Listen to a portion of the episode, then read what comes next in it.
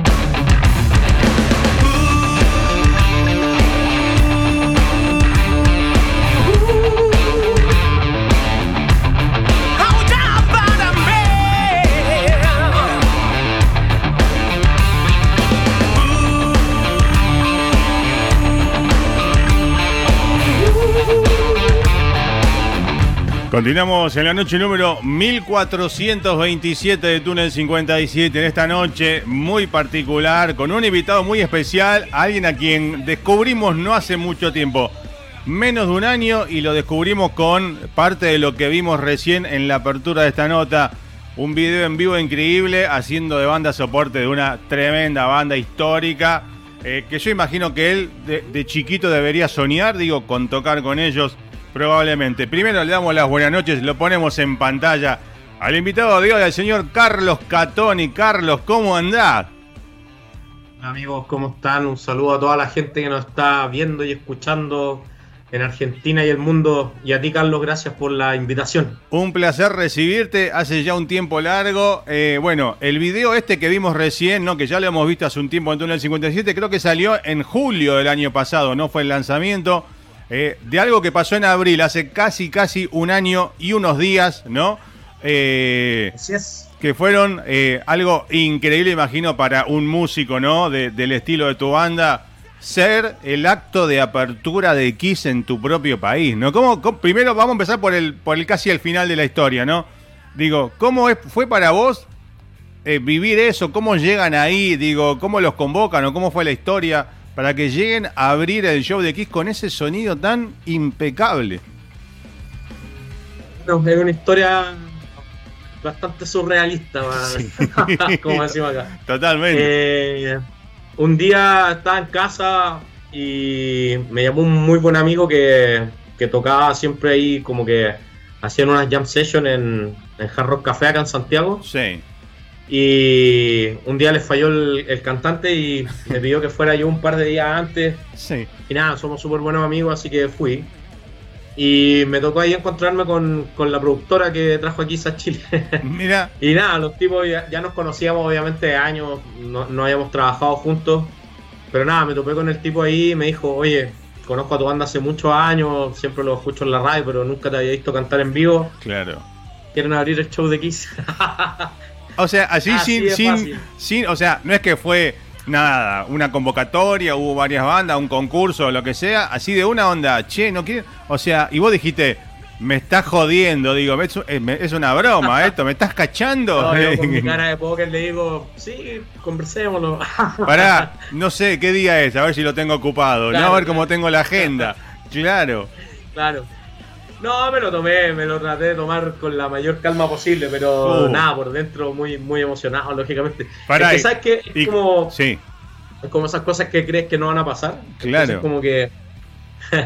me tomó un tiempo asimilarlo. Claro, es, y después tuve mucho tiempo para asimilarlo porque esto me lo ofrecieron en 2019.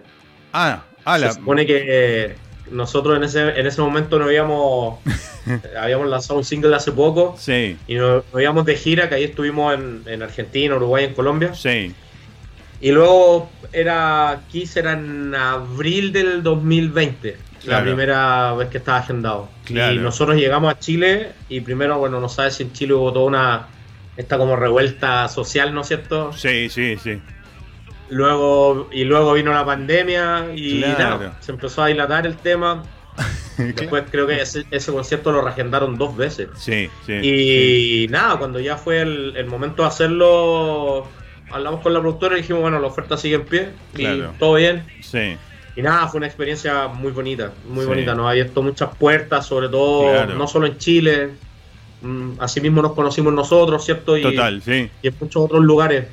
Así que nada, sabíamos que era una oportunidad que había que, aprovecharla y sacarle el jugo al máximo. Claro, y, y, cómo, ¿y cómo fue esto? Digo, te dijeron ese día, ¿querés tocar para abrir el show de Kiss? Fuiste a la sala donde ensayan eso y le dijiste a los otros dos muchachos, vamos a tocar con Kiss. ¿Qué te habrán dicho? lo mismo, ¿qué, ¿qué te pasa? ¿Qué tomaste? ¿No? Onda.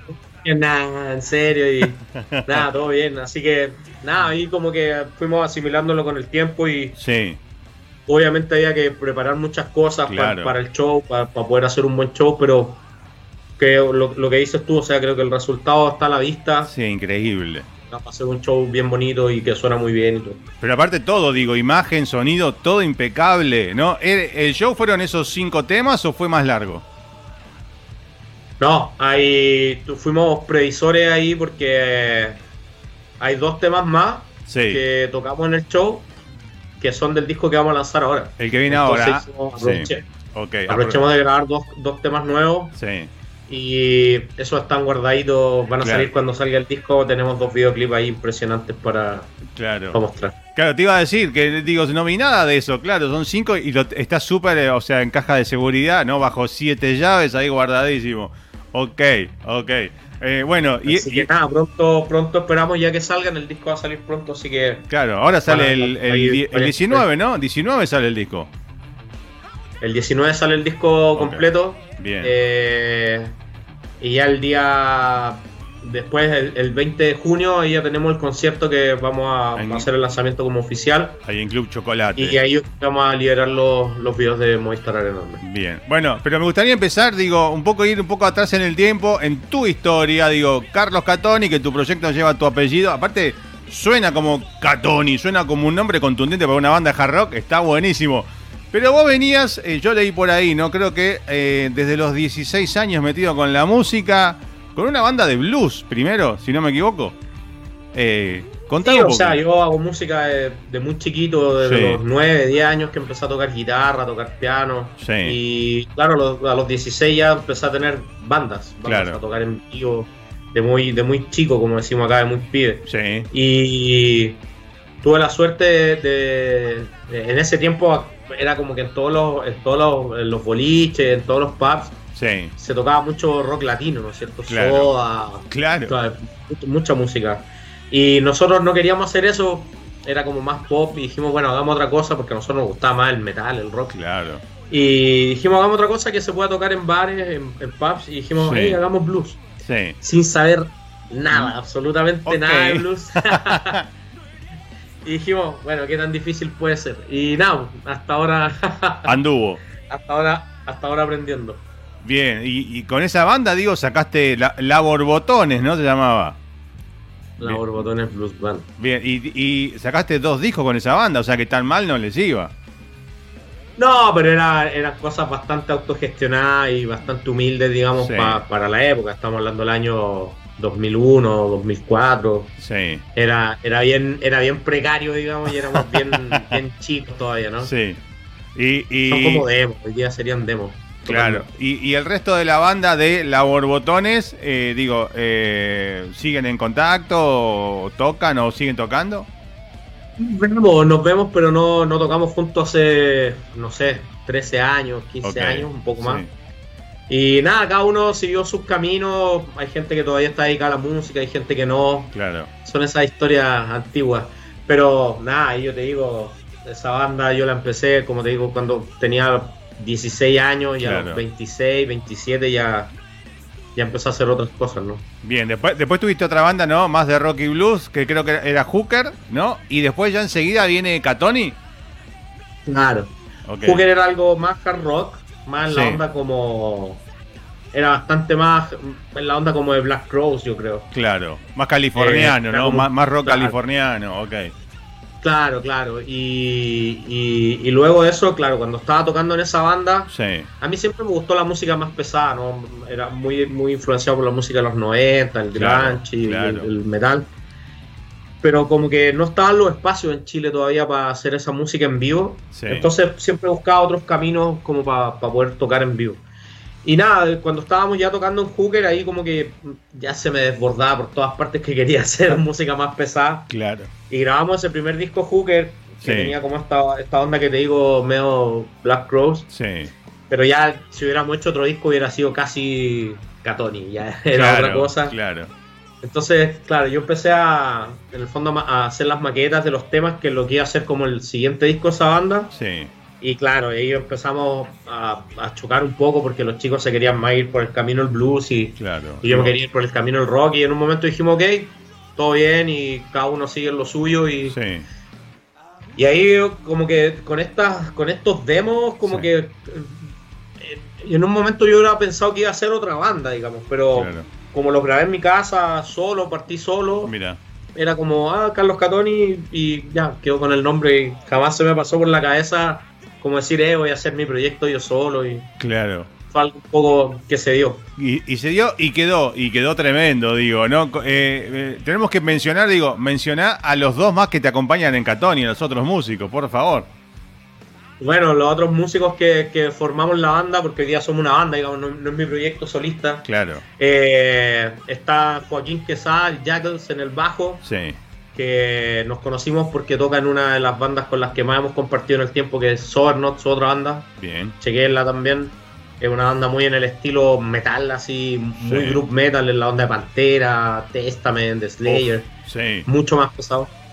Y nada, eh, el Jackals llegó a la banda una vez que nuestro bajista anterior estaba en una gira con otra banda que tocaba, todo ahí, toda la promiscuidad de la música. Sí. Y nada, en ese momento teníamos un show bien importante y, y Joaquín nos, nos, nos parchó, decimos acá, cuando te falta un músico. Sí.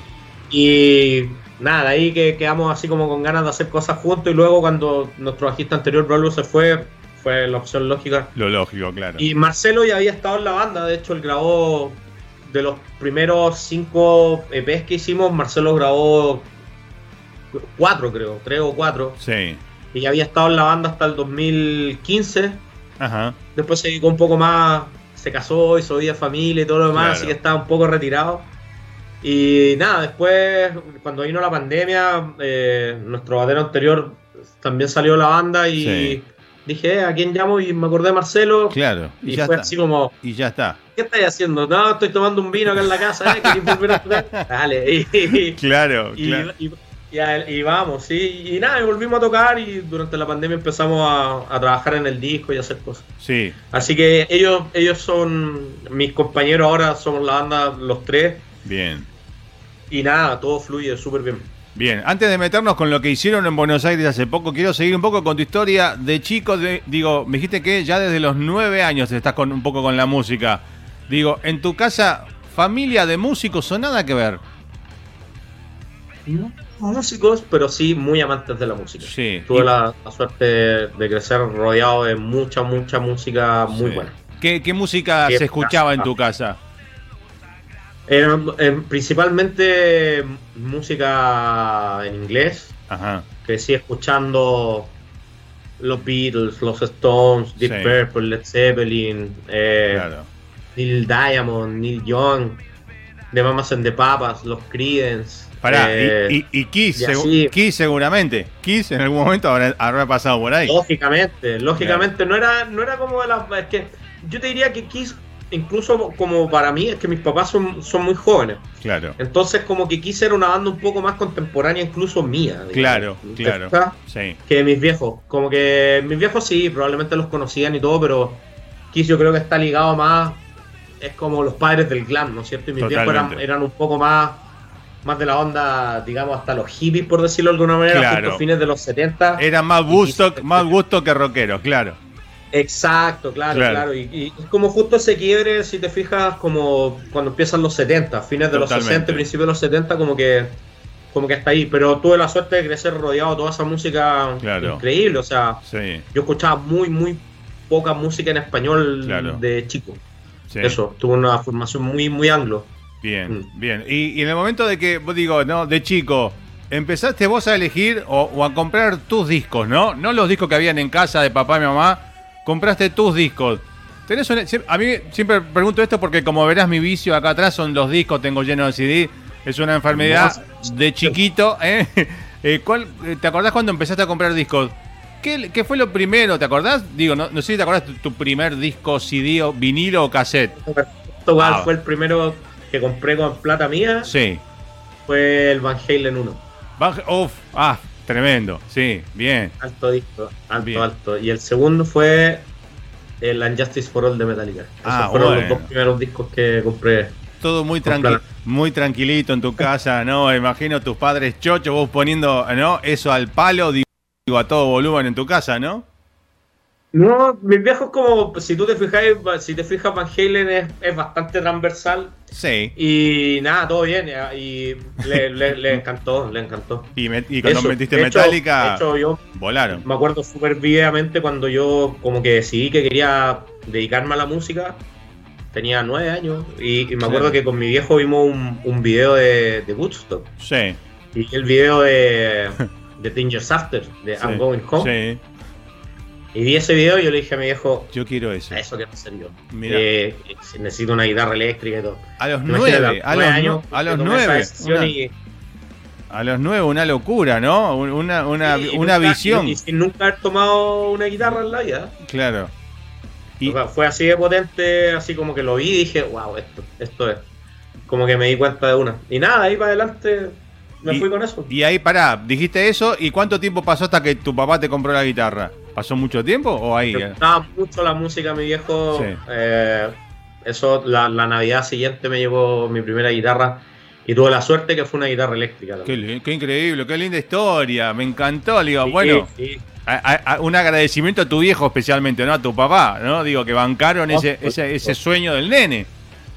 Sí, y imagínate en ese tiempo, te estoy hablando años 89, que comprar una guitarra Claro. eléctrica no era cualquier cosa, digamos. Claro. Era bastante más difícil que hoy. Y, y- Así que nada, tuve esa suerte de poder partir así sí. y nada, ahí en adelante dormía con la guitarra, la llevaba al colegio, Claro, comía claro. Era, eras el guitar hero del colegio, más o menos, ¿no? Totalmente. el rato, sí. Y, y aparte, Como lo, la viola para arriba y para abajo. lo bueno de, de tus padres apoyando esto, digo, porque era una época en que por ahí uno hablaba de quiero ser músico, pero está bien, ¿y de qué vas a trabajar? O sea, buscate una carrera, ¿no? Y después si querés tocar, ¿no? Era como medio así.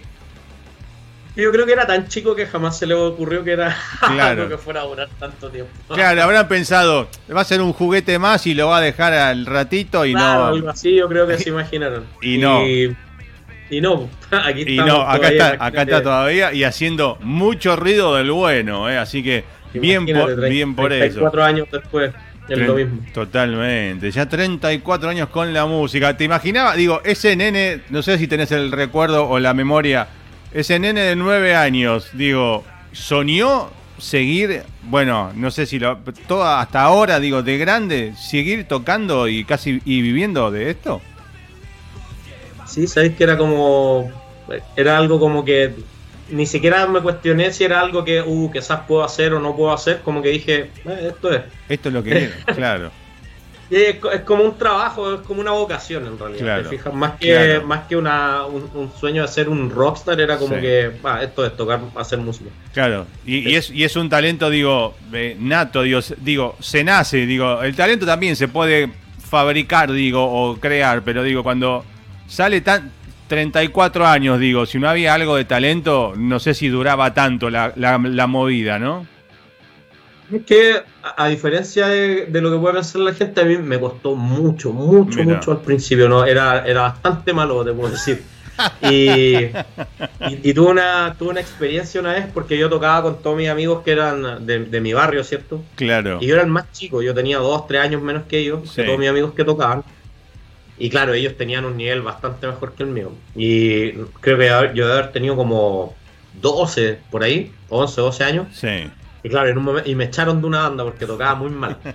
Era Y tan los malo tipos, que. claro, tocaban súper bien, tocaban, Claro. no sé, por ese tiempo Metallica, tocaban Mega, Sí. música igual a ser compleja, ¿no? Sí.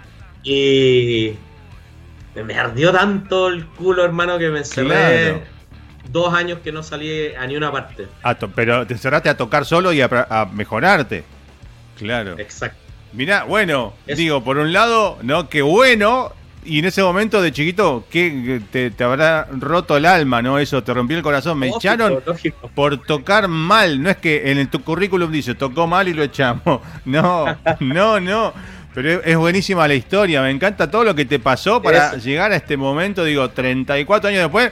Ahora, ah, pará, decirle, ya, eh, bueno, no sé si a, a aquellos amigos que te echaron, yo no les diría amigos ya a esta altura, digo, eh, ¿lo seguís viendo? Ok, Somos y, muy amigos todavía. ¿y qué le De hecho, me fueron a ver cuando tocamos con Kiss.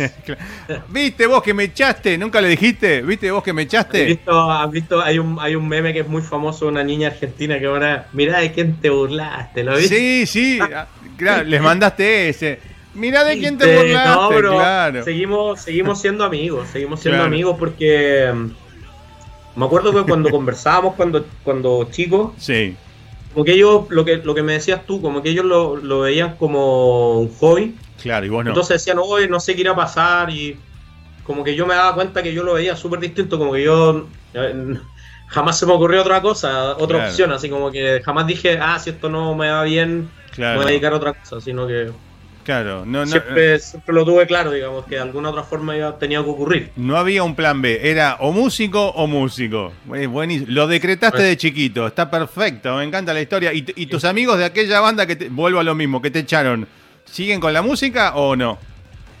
Algunos sí, algunos sí, bien. eh, en cosas súper Sí. random, así tengo un amigo que toca música experimental y vive en Alemania Bien. ahora, por ejemplo. Mira, bien, Baterista. Sí. El guitarrista ya no toca, después, y, y- pero en los años después nos juntamos muchas veces y volvimos Sí. a, a, a zapar juntos y, y no sé, otro amigo también, tocó- de hecho tocó en Catoni un tiempo uno, después se volvió evangélico, Opa, sí. una historia, una historia de locura. Pero sí, todo, todo en distintas cosas, pero sí, eh, pero imagínate, o sea, te estoy hablando que yo tenía, no sé, 12 años y ellos tenían 15, o sea, no. Claro, Y éramos amigos además de, de muy chiquitos, nos conocíamos desde que teníamos 7 años, sí, bien, de toda la vida. bien. Bueno, Y, y, sí. Ah, no. todos amigos todavía. Eh, es que la música es para eso, ¿no? También para unir amigos. eh, eh, la- uno recuerda, bueno, yo soy bastante más, más grande que vos, mayor, digo, pero uno recuerda en otras épocas, eh, digo, esta- este concepto de, el concepto disco, ¿no? De tanto del vinilo y eso era, nos juntamos a escuchar un disco, ¿viste? Ahora con las redes se acabó eso del, del, del- ¿no? Del, de, jun- eh, nos juntamos a escuchar un vinilo. Me trajeron un disco de Estados Unidos, me acuerdo yo de chico. Y era el sábado en casa con teléfono de disco, ¿no? Así llamando, hola, nos juntamos en casa, ¿no? Eh, y, y era la Sí, ceremonia. acá igual, acá igual, no. No sé si con vinilos me alcanzó a tocar, pero con cassettes y Claro, CDs. CD, sí. Y, y otra cosa que me acuerdo que era, era muy en ese plan, eh, yo tuve la suerte también de que fui uno de los, de los primeros acá en el, en el barrio que tuve TV cable, por ejemplo. Entonces Claro, nos juntábamos los sábados en la noche sí. a ver TV. Claro, claro. Y ahí es donde se veía toda la música nueva, ver los videoclips era, algo nuevo. Estaban los programas, el Headbangers y todos esos programas que tenían TV, Claro.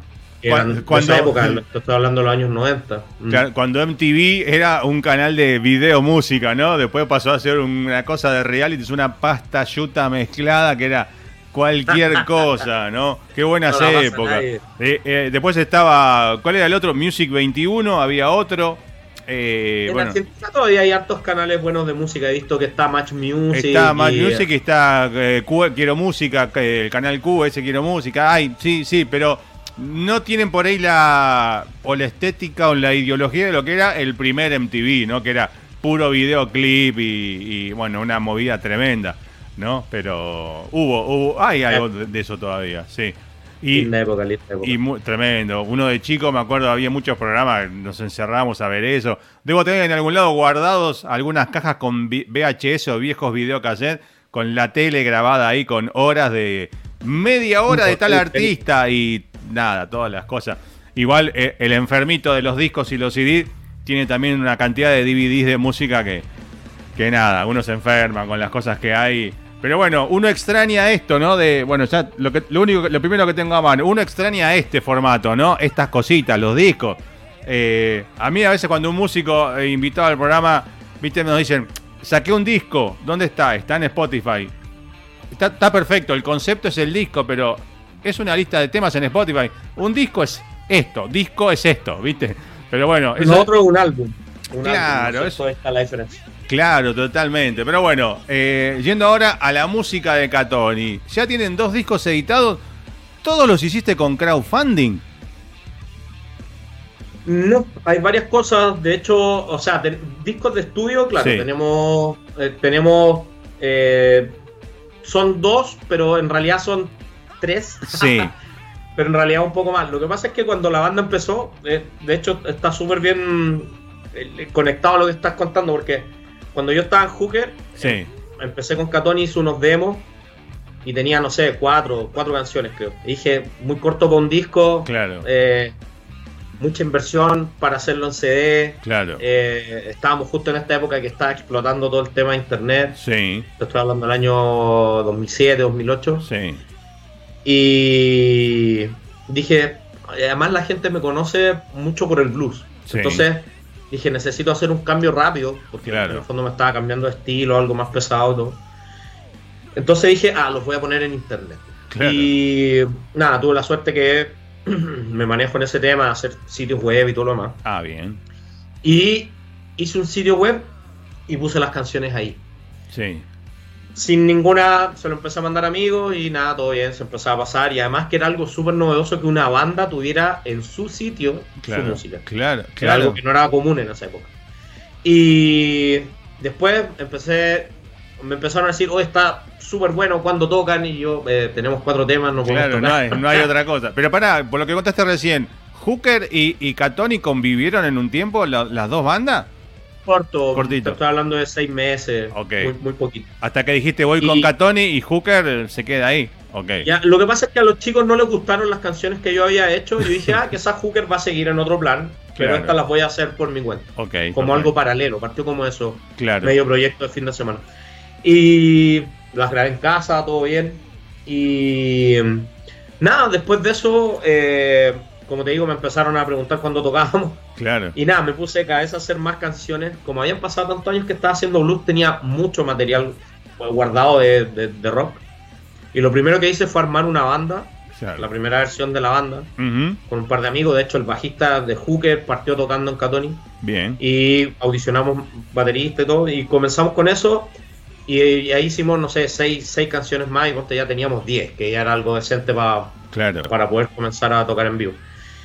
Y ahí ya teniendo esos dos EP, yo dije, "Mm, ¿y esto cómo lo, cómo lo saco? ¿Cómo lo lanzo? Y ahí se me ocurrió la idea de hacer este disco virtual, como Sí, dijiste tú, sí. en una lista de canciones que está en internet. Y dije, ¿y por qué tiene que ser un disco? ¿Y por qué tiene que tener un final? Claro. Entonces dije, lo que voy a empezar a hacer es grabar canciones de a poco Claro.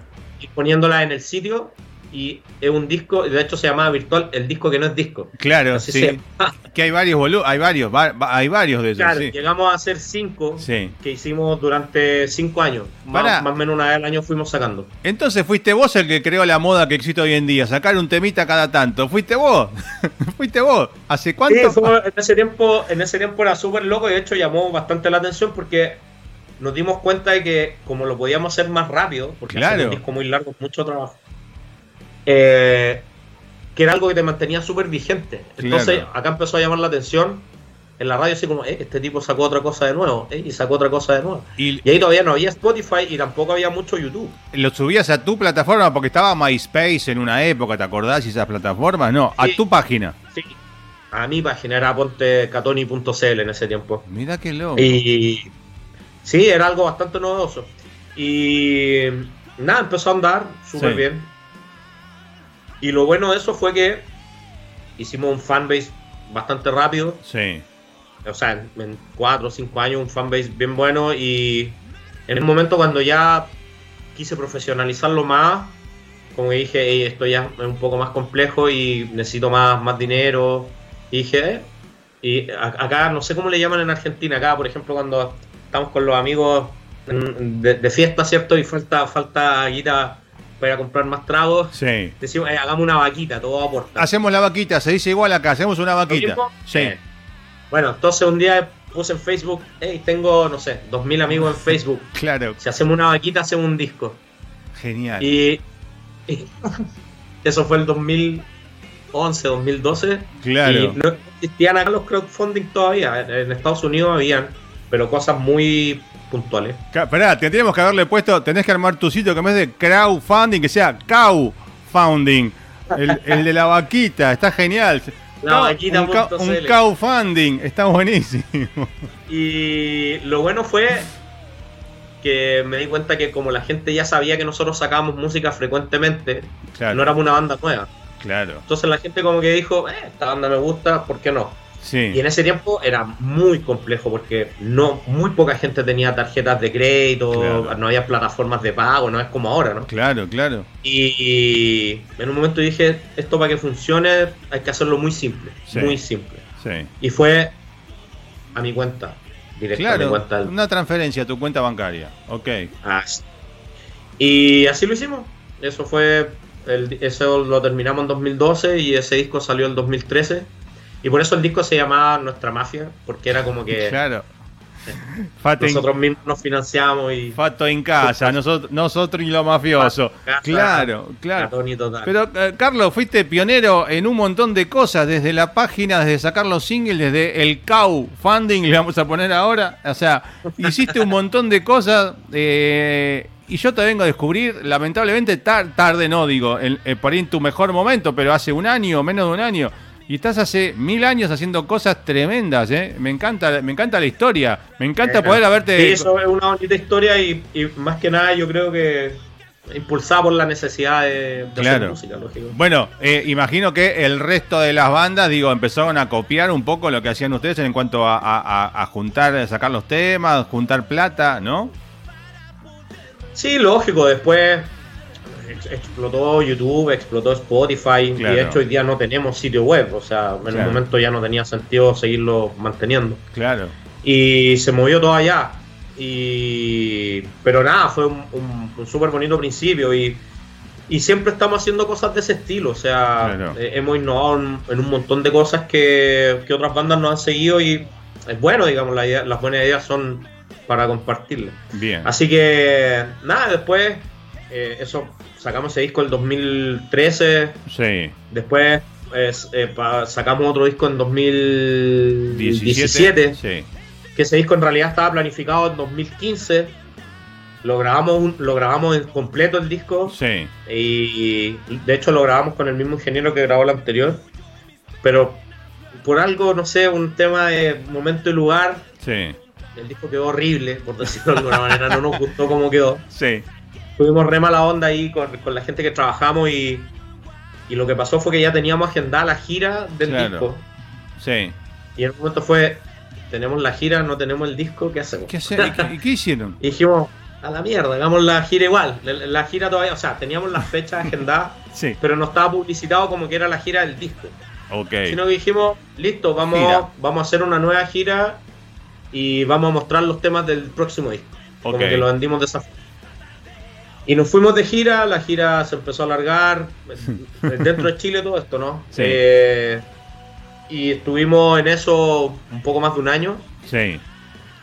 Eh, girando, pero fue súper bueno en el sentido de que entre que no nos gustó cómo quedó el disco y después girarlo un año. Claro cambiaron muchas cosas de las canciones y el tiempo de madurarlo, de tocar un disco en vivo un año es otra cosa. Y lo entraron al estudio y el disco salió así, como dice acá, como piña, así de una, ping, ¿no? Claro, todo en vivo, todo grabaron. Lo no sé, lo grabamos en una semana, dos semanas, y ya lo teníamos. Increíble.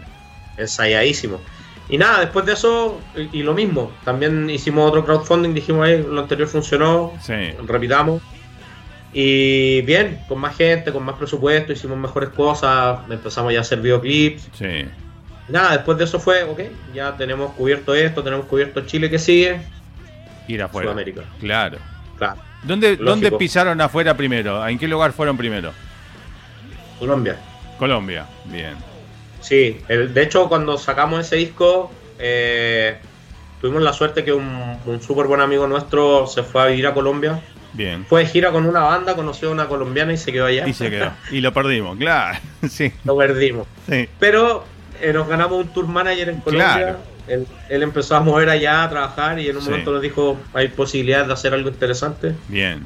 Y nosotros, hey, justo estamos en esto. Claro. Así que nada, estuvimos el 2017 en Colombia, bonito, o sea, pa- para ser la primera vez que fuimos, tocamos Wow.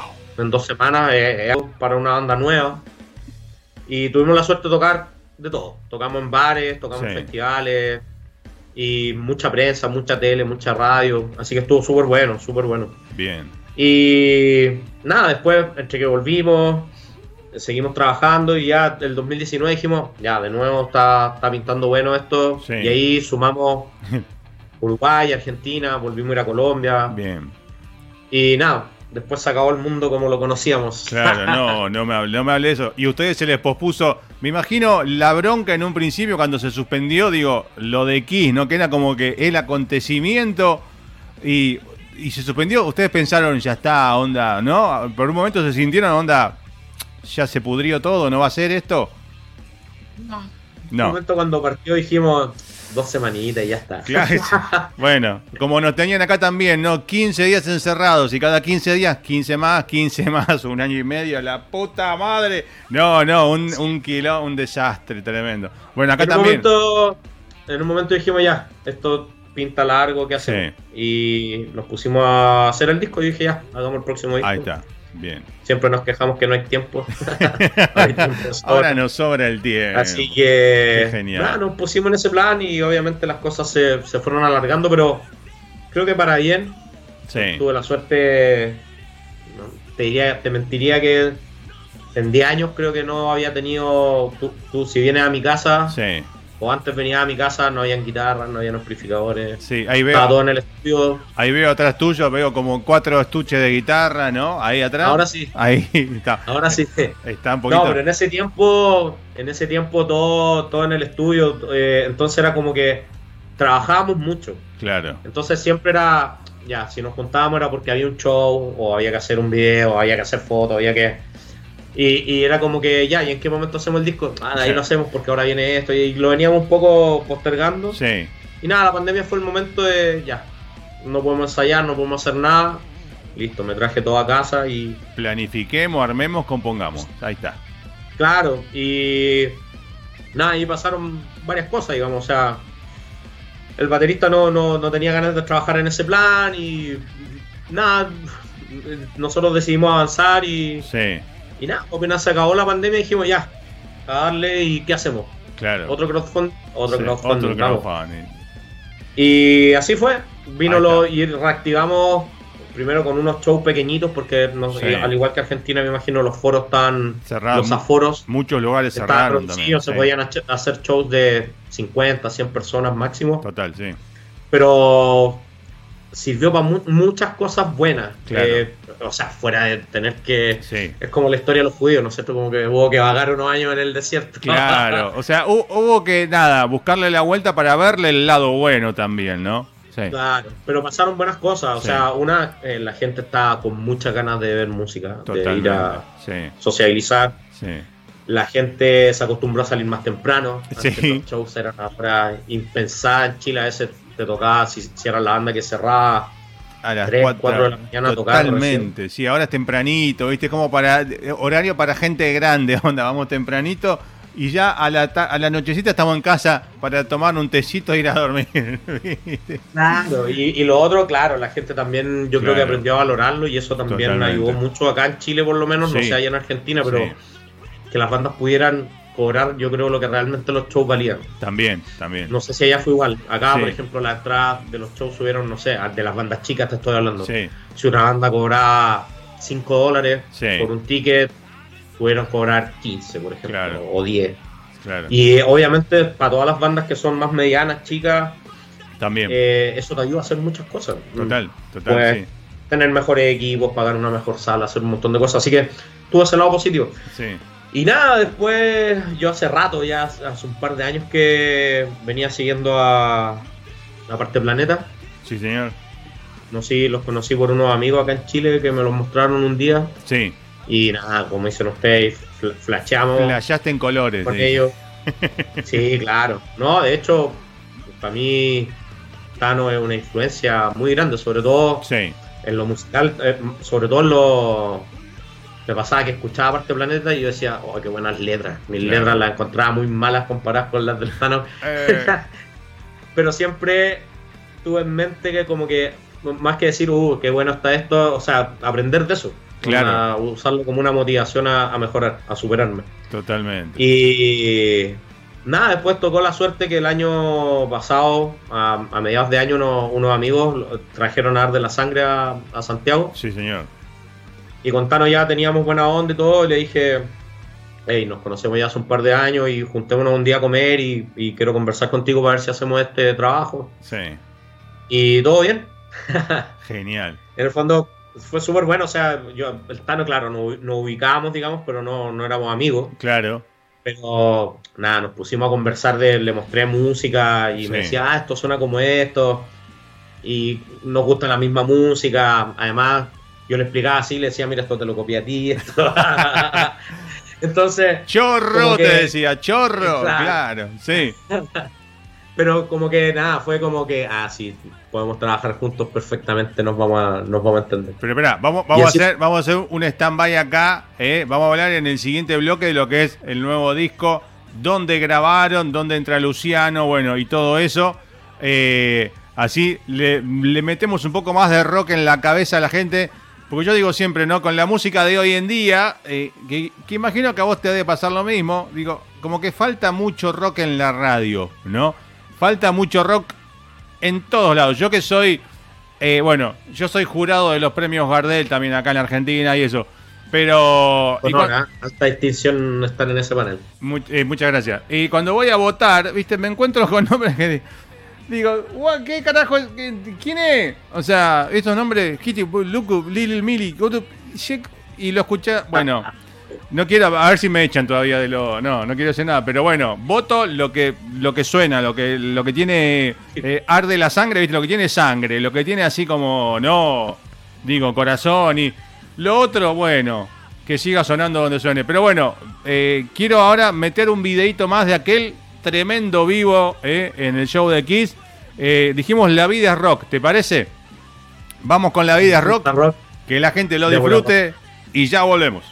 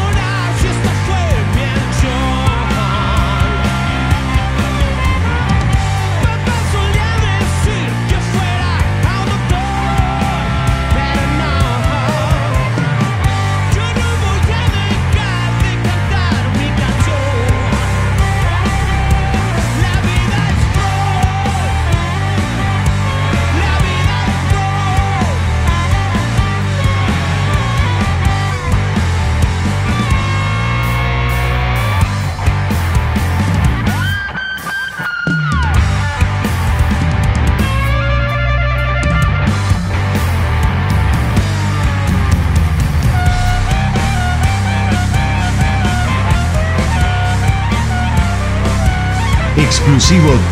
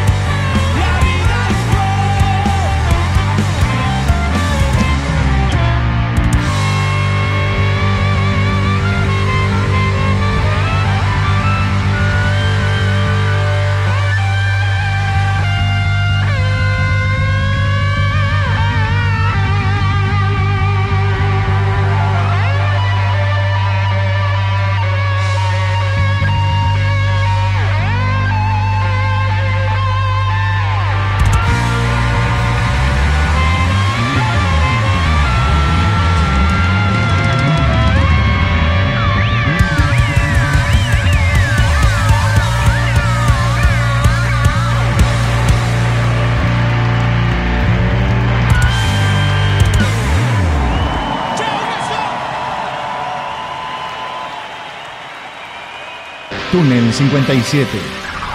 Entrevista en vivo.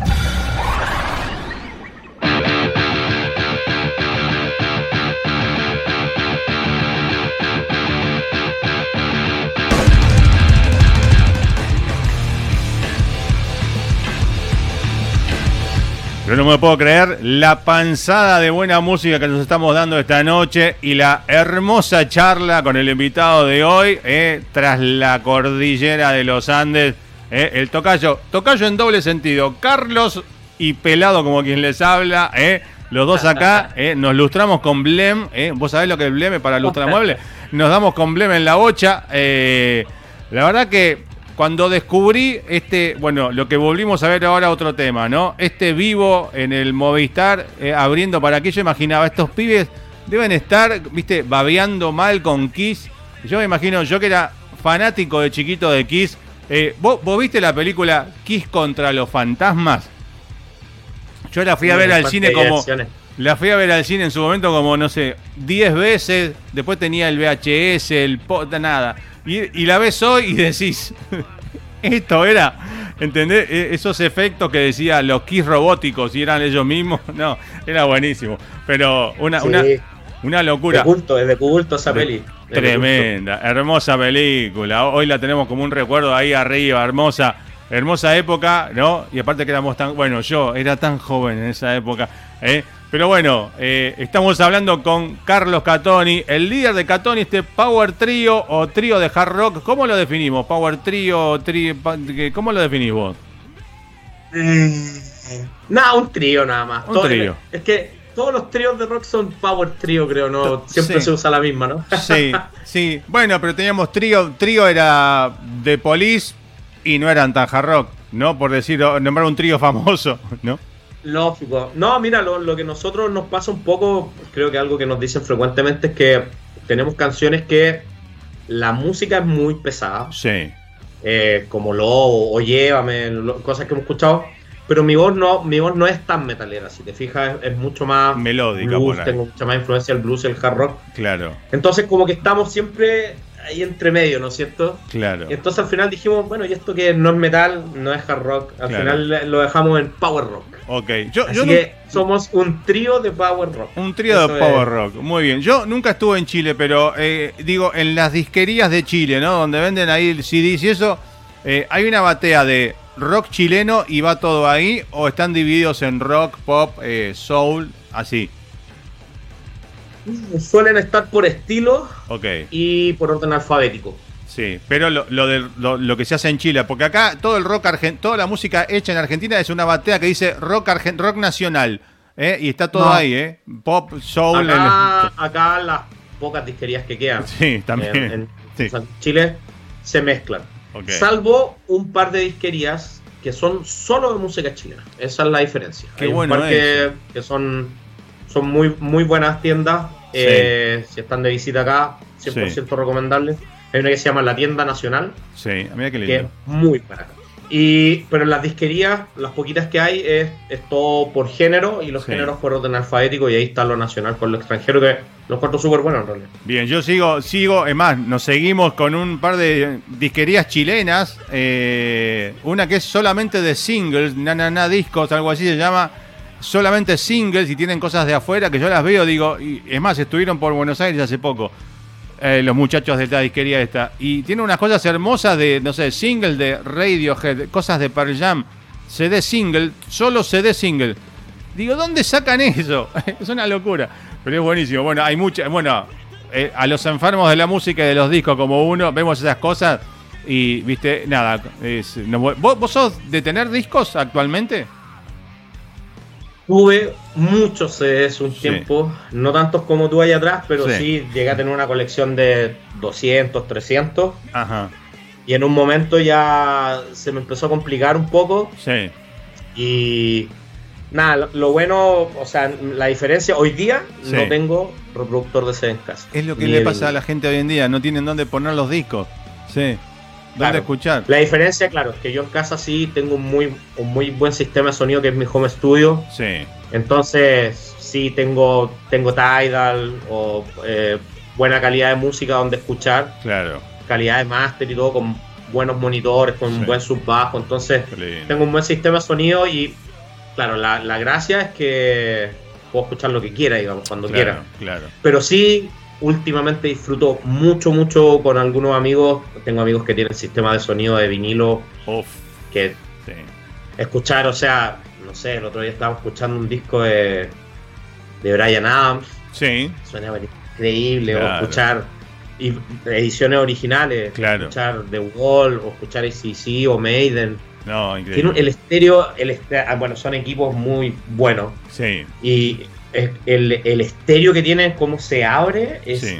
otra cosa, es increíble la diferencia. Total. No digo que sea superior sónicamente, porque el digital obviamente el- por lógica es mejor, pero yo creo que los sistemas son tan buenos Sí. eh, que es increíble escucharlo. Es una experiencia que se escucha completamente distinto. Bien. Eh, bueno, volvamos ahora a la historia de este nuevo disco, este crowdfunding que hiciste, ¿no? Para ya meternos en lo que pasó acá en Buenos Aires específicamente. Eh, generaste este cow, vamos a ponerle crowdfunding, ¿eh? A, este, a, esto, que, a esto que hacen ustedes. Eh, resultó como siempre, ¿no? Enseguida la gente le metió ahí la plata y fue eh, rápido.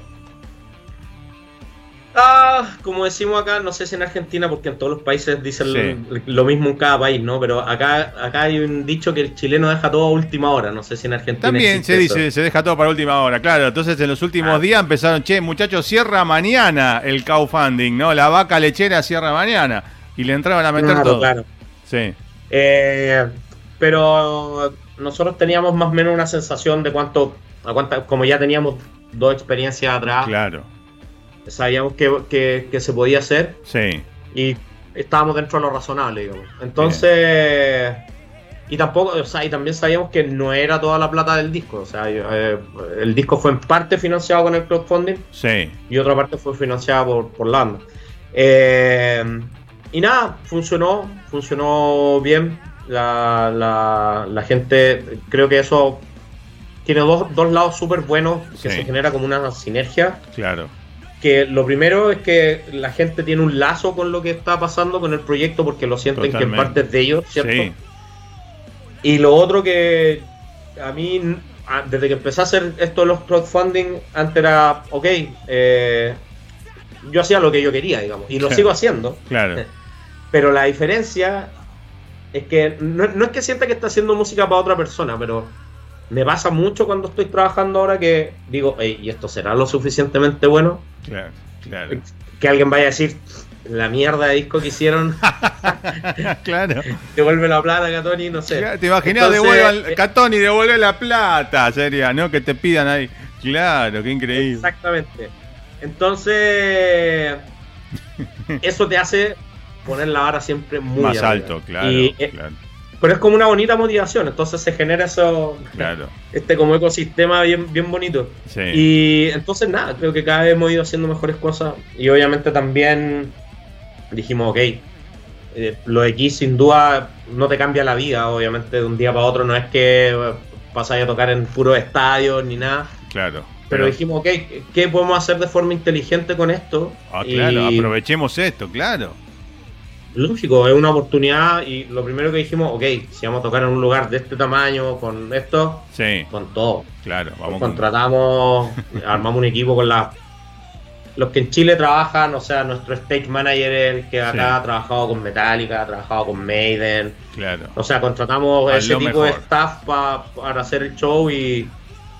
Nah, o sea, es, es pura gente que conoce y conoce a la gente de los venues y... Sí, O sea, llegamos a Movistar Arena y todos eran amigos. Y, claro. Entonces, todo bien, digamos. Entonces fue una muy buena decisión en ese sentido. Lo mismo, dijimos, ok, si vamos a hacer un video, hagámoslo con la persona que hace los mejores videos en vivo acá. Claro. Después dijimos, ok, ¿quién va a mezclar esto? Hay gente que se dedica solo a mezclar show en vivo, que trabaja, por ejemplo, para las radios más grandes. Acá la- una de las radios más grandes de rock es la Radio Futuro. Sí, Eh, José, que mezcló ese disco, el sonidista de Radio Futuro, es de mezclar 100 shows en vivo al año claro. no solo de rock.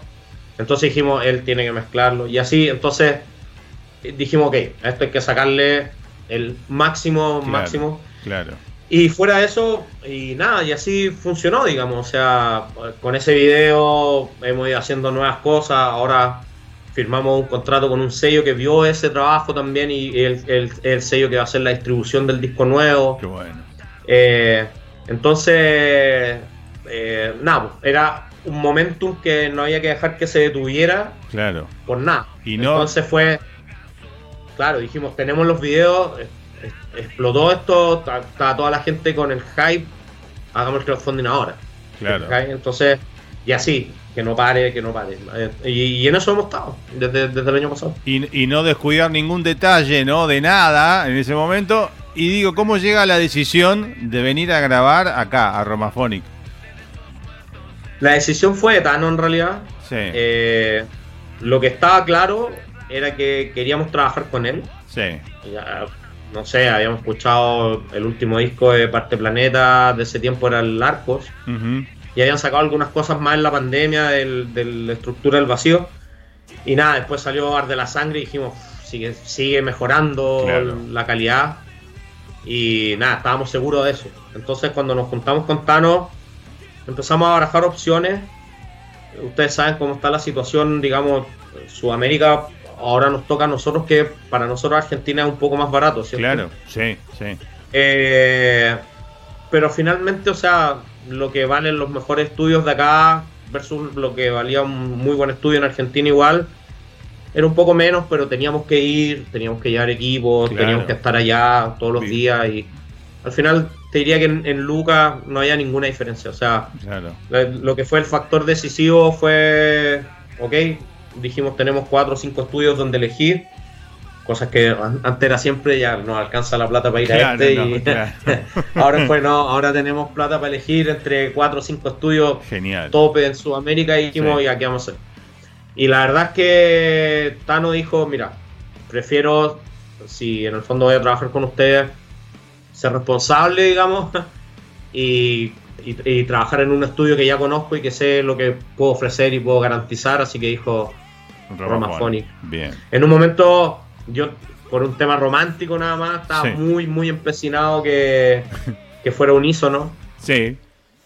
Y nada, gracias a Benito. Benito, Benito estaba, estaba ensayando algún show o algo y justo el estudio no estaba y, Claro. No pudiste. y Tano me dijo, mira, en realidad me dijo, eh, nada, Unísono obviamente tiene toda la toda una vibra que a mí me, interesaba mucho, La pero mística, sí. como- Sí. claro, y, y, mm, pero finalmente como estudio Romaphonic era, era mucho mejor. Bien. Así que nada, dijimos, ok, vamos a Romaphonic. Empezamos a buscar las fechas, que Tano no tuviera gira, que nosotros no tuviéramos eh, fecha y, y todo lo demás. Y, y nada, compramos ya, cerramos todo el, El cerramos pack- todo el, el- tema y, Sí. y nada, vino el mundial. También, también el mundial, claro. Eso fue de locura, hermano, porque nada, yo tengo eh, yo tengo un trabajo de oficina igual Sí. y mi jefe es muy es argentino y Bien. obviamente Sí, su religión ahí es fútbol. Claro. Y cuando estaba empezando el mundial le digo, bueno, él, él sabía que, que iba a ir a, a Buenos Aires unos días. Y le digo, bueno, ¿tú crees que Argentina llega a la final del mundial? Sí. Dijo que no. Así que tranquilo. Dijo que Dijo no. que no. ¡Uh! ¡Qué mal tu jefe! ¡Uh! Pecho uh! frío, pecho frío. Pecho frío, total. Y dije, "Ah, es que yo no sé mucho de fútbol, yo no soy Sí. muy futbolero. Entonces le, le creí lo que me dijo, digamos. Y Claro. empezó a avanzar, avanzar, avanzar. Y en un momento fue, no, esto ya es inminente. No, no. Así que ahí nada, hablamos con la gente romafónica, hablamos con Tano y Sí. le dijimos, oye, probablemente nos va a tocar, no que Argentina fuera campeón del mundo, pero eh, que al menos iba a estar en la final, ¿no? Claro. Ya Pero pará, vos, ya, está- eh. vos, vos estabas en- estaban en Buenos Aires el día que se llenó la calle de gente. ¿Ustedes estaban acá? El día de los 5 millones de argentinos a los gritos, a los saltos, vos estabas acá. No, no, tremendo lo tuyo. Bien. Sí, señor. Qué bueno. Eso. Así que fue, o sea, fuera de que no, no me guste el fútbol, digamos, Sí, pero no te es un acontecimiento, es un acontecimiento cultural, histórico. No te quedó otra que vivir fútbol a pleno. Me imagino que todos los argentinos habrán dicho, eh, chileno, ¿qué haces? No sé qué, ¿no? Onda. No, o sea, de locura. O sea, mira, Tano tampoco es muy, muy futbolero. Sí. Entonces, una de las preocupaciones que teníamos es, ok, ¿qué va a pasar si gana Argentina? Porque se cae todo. nosotros llegamos el miércoles 14, creo que era, Ajá. o por ahí. Y no íbamos al siguiente miércoles. Y el Sí. 18, que era la final, era justo en medio de esa semana. Y nosotros dijimos, si gana Argentina, estos hijos de puta se van a desaparecer todos. ¿no? Claro, se van todos a la mierda a festejar, claro. Claro. Entonces, nada, conversamos con la gente del estudio y le explicamos que nada, no ya sé. teníamos la. estaba- había todo un plan, ¿no es cierto? Y que había que Claro. respetar. claro. Y nada, en ese sentido, se pasó la gente Romafonic que igual estábamos trabajando con un staff súper chiquitito, estábamos Claro. trabajando con Tano y un asistente. Sí. Entonces, nada, al más nuevo le tocó. un saludo a Manu Córdoba, si no está yendo ahí, le tocó trabajar con nosotros Bien. esos dos días. bien. Pero nada, fue de locura, porque em- empezó, me acuerdo estábamos, estábamos grabando guitarra ese día, estábamos grabando violas, como dicen ustedes, Sí. y empezó el partido y estábamos ahí, estaban los chicos viéndolo en, en- en el salón, ¿no? Claro. Y nosotros estábamos grabando y de repente viene el bajista y le, y le pregunta, oye, ¿cómo va eso el partido? Nada, va ganando Argentina 2-0 y nosotros, "Ah, ya, Ah, ya fue. Sí. Seguimos grabando y Dios. eso fue primer tiempo, creo. Sí. Y nada, los cinco minutos, weón, gol, después gol. Y en un momento yo le digo, weón, ni a mí me gusta el fútbol, pero esto hay que ir a verlo. Hay que ir a verlo, claro, claro. Qué Y increíble. nada, y- o sea, te, te digo, o sea, en el momento que después se fueron a penales y Sí, después... la locura del Dibu y todo. Ah, no. Y, y cuando, claro, y cuando ya, cuando ganaron, así, lo que más me impresionó fue, porque nosotros estábamos, eh, el estudio está en Flores, Sí, y mm, eh, no es un lugar céntrico, es muy barrio, ¿no? sí. Pero Y- todo el mundo a la calle. Todo el mundo a la calle, sí. No, no, lo primero, porque estábamos en el estudio, estaba todo en silencio, Claro. y escuchar todo rugir al mismo tiempo No, no, fue increíble, muy- increíble. muy impresionante. Y Bien. nada, ahí a la calle, toda la calle, Sí. la gente llorando en el suelo, hermoso, Bien. hermoso, hermoso. O sea que vos en, en- en los últimos dos, en- entre este año y el año pasado, viviste dos hechos históricos. Fuiste eh, telonero de Kiss y viviste en Argentina la final del mundo. O sea, ya está. Catoni, ¿qué más querés? ¿Eh? Mirá lo que, te, lo que te regaló Argentina también. Mirá qué lindo. Bueno, sí, no, fue súper bonito y fue, nada, fue una coincidencia que nos tocara estar allá y sí, nada, fue una anécdota que queda por día. pues. sí. Bueno, eh, pero ahora hablemos de esto. Vinieron a grabar a Argentina. ¿Cómo viviste la grabación? ¿Qué descubriste en Romaphonic? ¿Qué te gustó del estudio? ¿Qué disfrutaste más? Contame un poquito del proceso. Mira, o sea, nosotros. Yo, yo he trabajado como productor con otras bandas. Sí. Obviamente no tengo el mismo, la misma carrera ni el mismo expertise que Tano. Pero sí me manejo bastante bien, por ejemplo, en los tiempos. Cuánto Sí. toma grabar, las baterías de un disco, los bajos de un disco. Tenemos harta experiencia en el estudio. Entonces, como que conversamos con los chicos y les dije, creo que esto demora nueve días, siete días. Sí. Y dijimos, ya, ya teníamos una forma de trabajar. No sé, por ejemplo, se graban obviamente batería al principio, luego los bajos. Sí. Y, la- y, y las voces se van grabando todos los días en la noche un poco para no cantar tan tanto en, un- Claro. en un- en unos pocos días. Hay que tratar de seccionarlo mucho. Entonces, toda esa, esa parte ya la tenía muy clara. Entonces le dije a Tano, mira, yo creo que necesitamos estos días. Tano dijo, eh, agreguémoslo un día más para que no nos vaya a faltar. Claro. Y nada, íbamos con ese plan. eh, pero nada, funcionó. O sea, nosotros trabajamos acá, fuimos también enviándonos cosas con Tano de y de vuelta, mejorando cosas que Tano nos sugirió, proponiendo. Y nada, llegando allá, o sea, llegamos el, el primer día, estaba todo listo, listo, llegar, grabar y los chicos del estudio, un amor. Y teníamos claro en qué orden íbamos a grabar, o sea, estaba claro. todo- Estaba todo armado. Y- Estaba todo pensado, todo craneado, ¿no?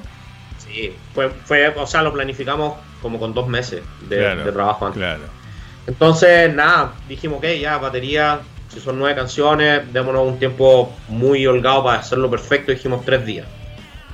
Y al día y medio Ya ya, estaba. ya estaba. ya estaba bien, el, el bajo lo mismo. Sí, Entonces, lo, lo bueno fue que terminamos mucho antes, claro. al final creo que dos días antes. Y eso nos dio tiempo de mejorar cosas, Claro, de probar cosas. Sí. Y ahí también las cosas del estudio, o sea, dijimos, hey, no sé, esta parte podríamos quizás probarla con otra guitarra, con otra, con otros micrófonos, probemos otras, otras, otras cosas. Claro. Y aprovechamos de hacer eso y salieron cosas súper, súper interesantes también. Bien. Y hicimos un par de cosas más también, de, que es un plan que tenemos un poco a futuro, pero que no te puedo contar todo todavía, pero hay un par de músicos en Argentina que nos interesaba Bien. que, que fueran parte del disco. Y después finalmente terminó siendo como que dijimos, no, vamos a sacar el disco nosotros Sí. y después hagamos otra versión del disco más adelante. Una Con versión, otra gente. el mismo disco, pero con eh, invitados sería. Algo Al- así. algo así. No me vas a decir mucho. Ok, está bien. No, eh, está perfecto porque Así hay que que. aprovechamos que estábamos, aprovechamos que estábamos en Buenos Aires y, Sí. y tuvimos la suerte de poder invitar a algunos músicos de allá que admiramos Bien. mucho, que fueran al estudio con nosotros un rato y Sí. compartimos y aprovechamos de hacer un poquito de música. O sea Así que, que- le sacamos el jugo esos días Sí. que estuvimos allá. O sea que eso, digamos que no, no, no, no me digas nada, pero eso ya está grabado entonces. Casi todo. Casi todo. Mira qué buena, qué bueno, o sea que se viene pronto, digo, me imagino, eh, eso guardado ahí debe quemar, digo, lo querés sacar a la vista ya, pero primero, vamos por parte, ¿no? Primero hay que sacar este, ¿no? El 19 sale el nuevo disco. Hablar un poco del concepto, de la idea del nuevo disco, del nombre, de las letras del nuevo disco.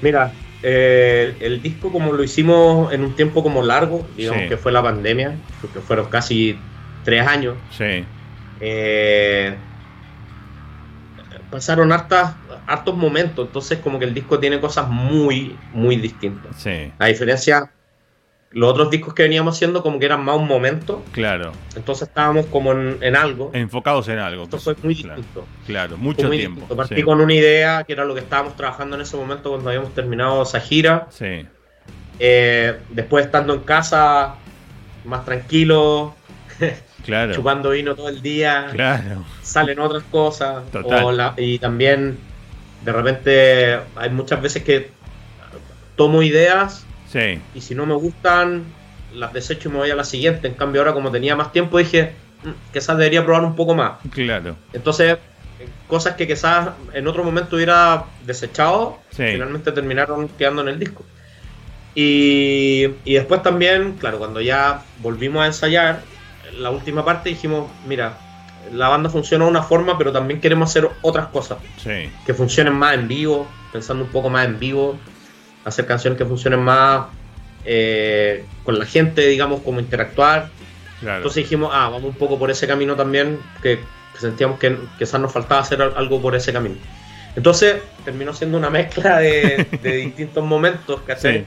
Pero creo que eso lo hace súper interesante porque es un disco Total. que tiene desde baladas muy suaves hasta música muy metal industrial, muy pesado. Sí, como lo que Entonces- es, ¿no? Eh, eh, como el primer corte del adelanto, digo, ¿no? Que es un poquito así como muy rápido, ¿no? También. No, claro, pero hay cosas, te puedo decir, la onda casi flaco espineta, Wow. suaves, así, etéreas. Sí, claro. Entonces, eh, fue, fue súper desafiante en ese sentido porque no es como tuvimos que también pensar, ah, esto hay que hacerlo con esta, Claro. estos instrumentos, esto tiene que tener esto. Entonces también eh, tiene eso, y pero nada, lo hace un disco súper entretenido escuchar, creo. Sí. Va, eh, eh, Eso está muy bueno. Y después, lo que me preguntabas tú es, ok, ¿y, y cuál es el concepto? Claro. Eso fue lo más difícil. Claro. Te diría que hasta hace un mes, Sí. dos meses atrás, todavía no logramos redondear. Ajá. Que era, todavía no sabíamos cuál era el hilo. Claro. Y Mira, dijimos, mira, yo creo que cuando tengamos el, el máster del disco, las mezclas y lo escuchemos, ahí va a va, va- eso va, va a florecer por Claro. sí solo. Y finalmente creo que en un momento vimos el esclavo, creo, con, con el concepto que era, o sea, una, lo que te comentaba al principio, yo sentía que uno de mis puntos bajos era las letras, Claro. y como ahora tuve mucho tiempo, estudié mucho, busqué mucho, Sí. y quería escribir sobre ciertas cosas que quizás antes quizás no tenía la madurez para escribir. Claro. Entonces me di cuenta que finalmente el- lo que era como el hilo del disco era eso. Es, es como la... an- Antes eran mucho de... Las letras eran mucho, si tú escuchas Lobo o La Vida Rock o cualquier Sí. otra canción, son como cosas muy que me han pasado a mí, digamos. Claro.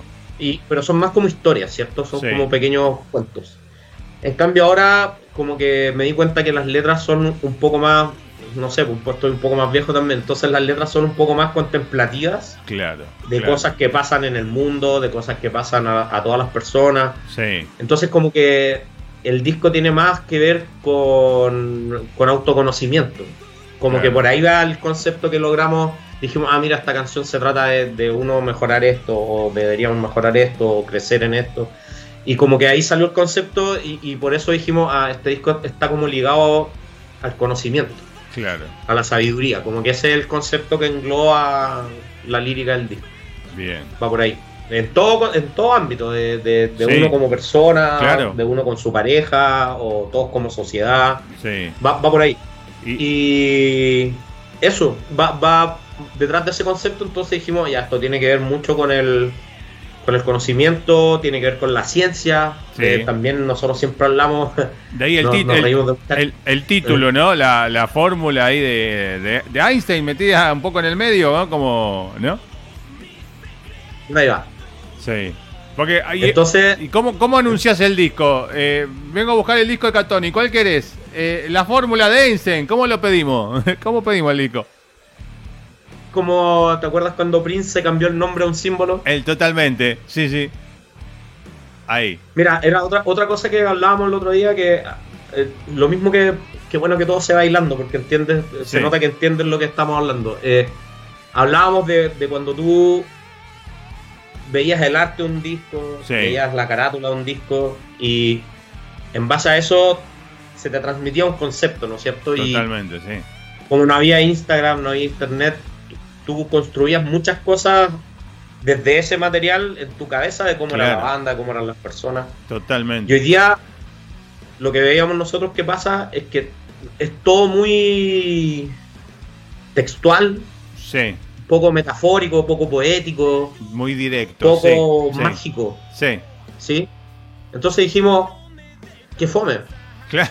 Porque a, a mí una de las cosas que me, me he dado cuenta es que de repente alguien, una vez por ejemplo una canción, eh, alguien me dijo, oye, que es muy linda esa canción, eh, se la dediqué a mi hija, me dije. Sí. Y me dice, ¿tú se la escribiste a tu hija? Y lo pensé un segundo y le dije, le dije que sí, Claro, pero no, no se la no, escribí. claro. Se la había escrito una- a una pareja. Claro. Y en ese momento me hizo clic y yo dije, pero si le hubiera dicho que se la escribía a mi pareja, hubiera roto ese... La magia. La magia que le creó él mismo. Claro. Claro. A él, ¿no es cierto? Sí. Y de hecho hoy día, justo hoy día, había, yo sigo en, en- sigo en Instagram a Rick Rubin, este es un productor, no sé si lo Uf, conoces. er- tremendo productor, sí. Desde, de- de- no sé, por decir algo, desde los Beastie Boys, Randy MC para acá, todo, ¿viste? El tipo, sí. Sí, Sabemos de quién estamos hablando. sí. Entonces, hoy día puso algo en Instagram que decía, eh, una vez que tú liberas eh, algo al mundo, Sí. Tiene no- que, tiene que hacerte feliz que cada uno tenga su propia interpretación. Claro. Y para cada uno significa algo distinto. Sí, y- y ya- y Entonces, ya no es tuyo eso, ya es del otro. Lo liberaste, eh, no es Eso. tuyo. Sí, sí. y eso, eso me lo dijo también un- una vez un músico que, que admiro mucho. Y, y tuvimos una, una conversa una vez de que, no sé, pues allá nosotros teníamos algunas canciones más antiguas que eran, eran como más violentas, por decirlo de alguna manera. Sí. Y, y de repente me pasaba que, claro, yo la, la canción es como. No es que yo sea una persona violenta, digamos, pero la música es como una ficción, ¿no es cierto? Total, sí, sí, sí. Eso, es un imaginario. Pero había gente que se lo tomaba muy textual Sí. y es como, no sé, es como que tiene un ejemplo muy magnificado de cuando había un tipo que decía que había matado gente porque había escuchado una canción de Metallica, por ejemplo. Claro, claro. Entonces, en un momento conversábamos esto con, con- con Jorge, que era un guitarrista que, que admiro mucho, y, y me decía, o sea, yo le decía, ¿y qué puedo hacer? Porque yo me sentí un poco mal, digamos. No quiero, no quiero generarle esto a la gente, o sea, no era mi intención Claro. que el tipo dijera, ah, con esta canción mataría a todo el Salgo mundo. a matar a decirte algo. gente, claro, claro.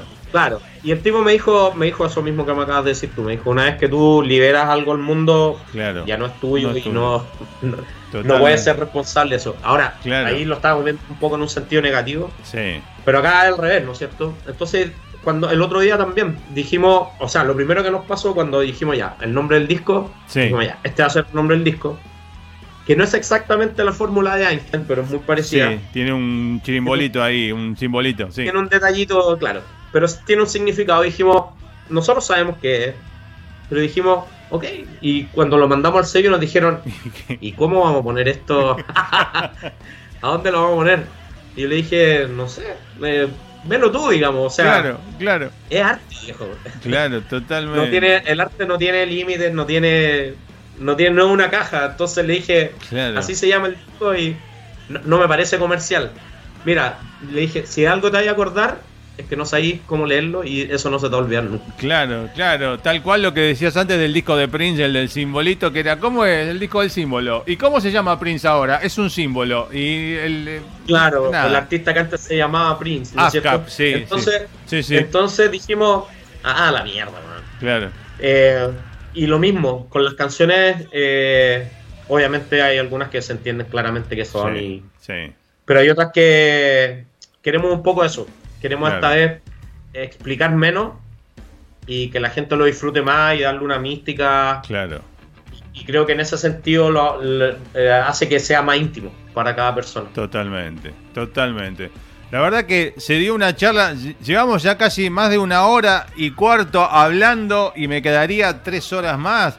Pero nada, viste cómo es el tiempo, ¿no? Que en los medios que es tirano, ¿no? Hay que, hay que ir tratando de redondear. Pero creo que hablamos de todo, ¿eh? De todo, ¿eh? Historia, todo.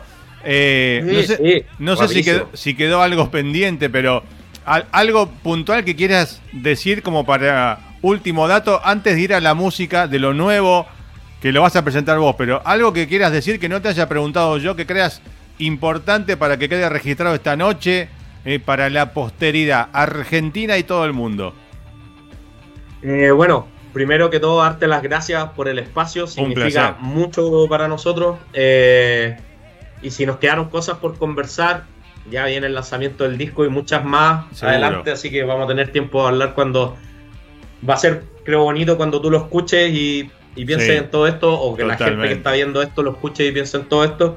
Y nada, si tengo que decirle algo al resto de la gente, no tiene nada que ver con música. Sí, Eh, edúquense, como dice la, la doctora Polo, ¿cierto? sí. Eso, en la educación está el futuro del mundo, hermano. Y, y nada, por ejemplo, o sea, cuando dicen, no sé, el mundo es violento por el reggaetón No, sí. o es sexualizado por el reggaetón, no. El arte no es lo que cambia el mundo, el arte es un reflejo de lo que el mundo es. Claro. Y si tenemos música violenta, música hipersexualizada, es porque vivimos en un mundo así y el arte lo retrata. Uf, Y la única forma, si queremos eso, mejorarlo, porque también hay parte que es liberación, ¿no es cierto? Pero si queremos mejorarlo, sí. es educarnos. Y esa es la, es el, ese es el camino que queremos nosotros también liderar con esto. Demostrar que el conocimiento la poesía, la fotografía, el arte, la danza, todo es- son cosas que nos enriquecen. Así que ese es mi mensaje para todos. Y nada, que disfruten el, el nuevo disco porque lo hicimos con mucho, mucho corazón y, y nada, en especialmente, obviamente este disco va a tener una relación súper bonita con toda la gente en Argentina. Y hay de todo, hay, hay, hay música que escribí pensando en personas cuando estuvimos en Colombia, Claro. hay, hay de todo, hay de todo en el disco, es, creo que es algo que ya estamos fuera de la caja de lo que es Chile, digamos, estamos pensando en, Claro. en cosas más grandes y, y ojalá que, que eso se refleje y, y podamos estar en todos estos lugares. Eso sería. Totalmente. Aparte, qué lindo lo que dijiste recién, el mensaje que mandaste al final. eh, y hablando esto de la música del mundo, una de los, el eslogan de este programa de Túnel 57 es la música más interesante de la aldea global. Dando una idea de todo el mundo, toda la música, eh, todo lo que pasa en la aldea global. eh, y lo bueno, digo, ¿no? Porque no pasa todo por acá. Todas esas cosas que nombraste en el medio vos recién de... Bueno, por lo cual hay que educarse, por acá no pasan, eh, quiero avisar. Eh, pero hemos descubierto, nosotros descubrimos, ya tiene sus años, el año pasado descubrimos Catoni y a mí me voló la- me puso los pelos de punta, ¿eh? Y no, y no, y no los de acá. ¿eh? Así que, tremenda banda, te felicito por el laburo, ¿eh? es increíble lo que están haciendo. Cómo suenan en vivo también, cómo suena lo que estamos escuchando, cómo suena lo que se viene y lo que seguro, lo que todavía no conozco, seguramente sonará mejor todavía. Eh, la verdad ha sido un placer charlar eh, de Carlos a Carlos, de pelado a pelado, de Chile. a- vos estás en Santiago, ¿no? En Santiago, amigo. de Santiago a Buenos Aires. Eh, el 19 sale el disco, el 20 en Club Chocolate. y después de Club Chocolate, ¿qué?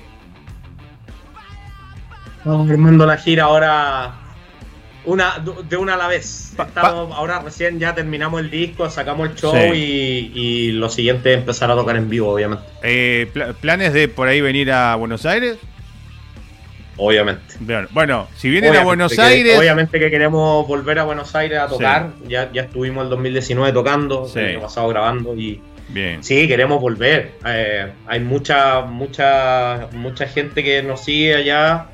Eh, nosotros también tenemos muchas ganas de ir allá. Eh, nos gusta mucho la escena, hay muchas bandas que, que admiramos mucho. Total. Y nada, es parte del, del camino, digamos. Queremos volver a ir a Uruguay, queremos volver a ir a. Colombia.